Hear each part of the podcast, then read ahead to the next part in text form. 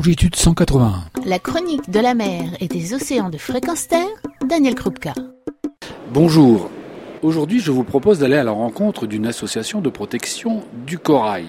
Cette association, c'est Coral Guardian, qui, comme son nom ne l'indique pas, est une association française. J'ai avec moi son cofondateur, Martin. Martin, bonjour. Bonjour, je suis Martin Colognoli, euh, cofondateur de l'association Coral Guardian, qui existe depuis déjà 5 ans. Et nous travaillons pour la conservation des récifs coralliens de façon très locale en Indonésie, sur, euh, à côté du parc national de Komodo. Et donc, euh, le côté, euh, comme je disais, local et pas global nous permet de nous focaliser sur une zone précise et de faire un projet qui pourra être utilisé plus tard comme un modèle et donc être récupéré par des populations indonésiennes, d'autres villages alentours et utiliser les mêmes méthodes que ce que nous avons pu mettre en place sur, sur cette zone à côté du parc national de Komodo. Donc la, la, reproductibilité en fait des opérations qui sont engagées vise en fait à une pérennité euh, de, de ces actions. Exactement. Donc ce sont des, des opérations euh, que nous essayons de simplifier au maximum, tout en gardant un côté, euh, un côté scientifique et un côté euh, euh, très pratique. Mais ce sont des choses très simples. Et donc ces choses très simples peuvent être utilisées par, par des populations de villageois n'importe où en Indonésie. Alors comment ça se passe et est-ce que vous avez des résultats aujourd'hui déjà probants? Alors euh, nous travaillons sur cette zone depuis déjà trois ans. Que dans ces trois ans, je compte aussi le, les discussions avec le village. C'est-à-dire qu'avant de commencer un travail avec un village, il faut euh, gagner la confiance. Donc déjà des villageois, du chef du village, des autorités locales. Donc quand je parle d'autorités locales, c'est le département des pêches, le département de l'immigration, euh, toutes les autorités autour du chef du village, donc euh, dans le village, car les villages en Indonésie ont une certaine puissance en fait au niveau local, contrairement à la France, presque aussi puissante que le gouvernement central de Jakarta. Alors quand on dit on a des résultats dans un village, euh, quel est le critère pour dire effectivement ça marche et on peut aller plus loin? Alors euh, les critères à prendre en compte, c'est donc vraiment l'implication des, populations.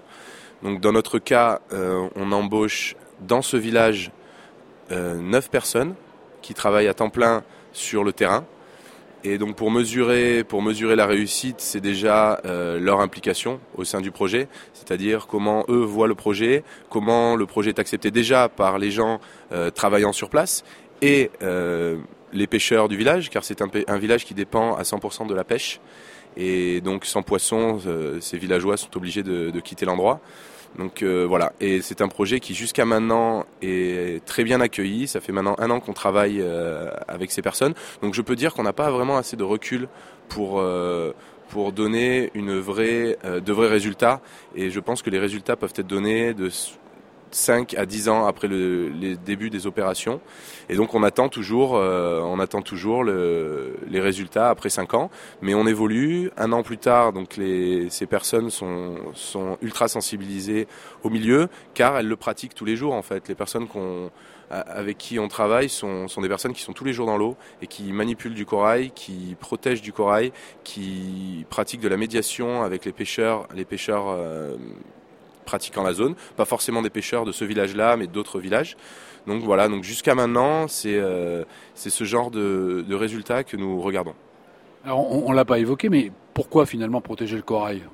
Alors l'intérêt du corail, euh, il y a plusieurs intérêts. On, nous travaillons sur le corail dur, c'est-à-dire un, un, corail à squelette calcaire qui construit le récif. L'intérêt de ce corail euh, a plusieurs. Alors, il y a beaucoup d'intérêts en fait. Je pourrais pas tous les citer, mais euh, on va en citer quelques-uns. La protection des côtes, c'est-à-dire que, que ce sont des coraux qui absorbent l'énergie des vagues à l'entrée des vagues. Donc euh, ce sont des coraux qui protègent vraiment les villages euh, qui sont derrière ces, barrières de corail.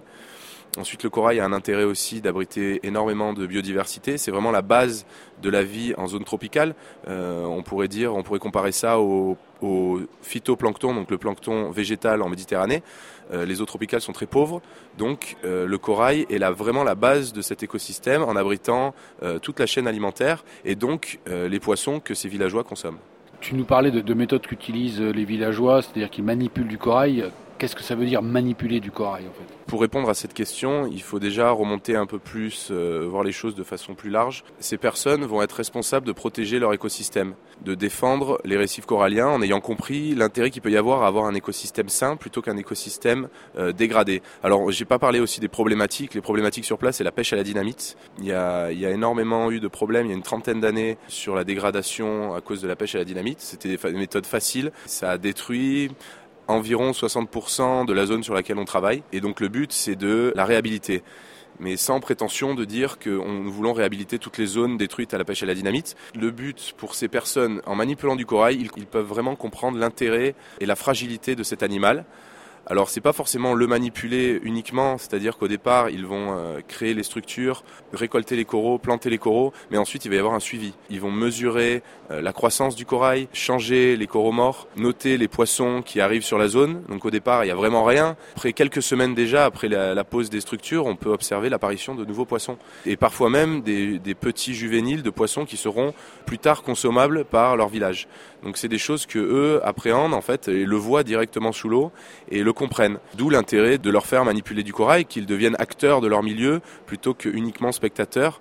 Et il faut aussi préciser qu'on leur fait beaucoup de formations à ce genre de ce genre de pratique, donc des formations basiques en biologie marine aussi des formations au suivi biologique très basiques, pas des méthodes scientifiques pratiquées par les grandes universités, mais des méthodes très simples adaptées à eux. C'est qu'il ne faut pas oublier que nous, on leur donne des formations, mais eux nous apprennent énormément aussi de leur milieu, car ils le connaissent depuis toujours, ils le pratiquent, euh, ce sont des gens de la mer. On apprend énormément, ils nous apprennent, on leur apprend, c'est un échange. Eh ben, je crois que c'est le mot de la fin, parce qu'un échange, c'est magnifique, et ça veut dire qu'effectivement, on peut leur apporter, ils nous rapportent, et que tout ça finalement euh, va dans le bon sens. En tout cas, je te remercie beaucoup Martin et puis ben, je te dis à très bientôt pour une autre émission. Merci beaucoup. Retrouvez et podcastez cette chronique sur notre site fréquenceterre.com.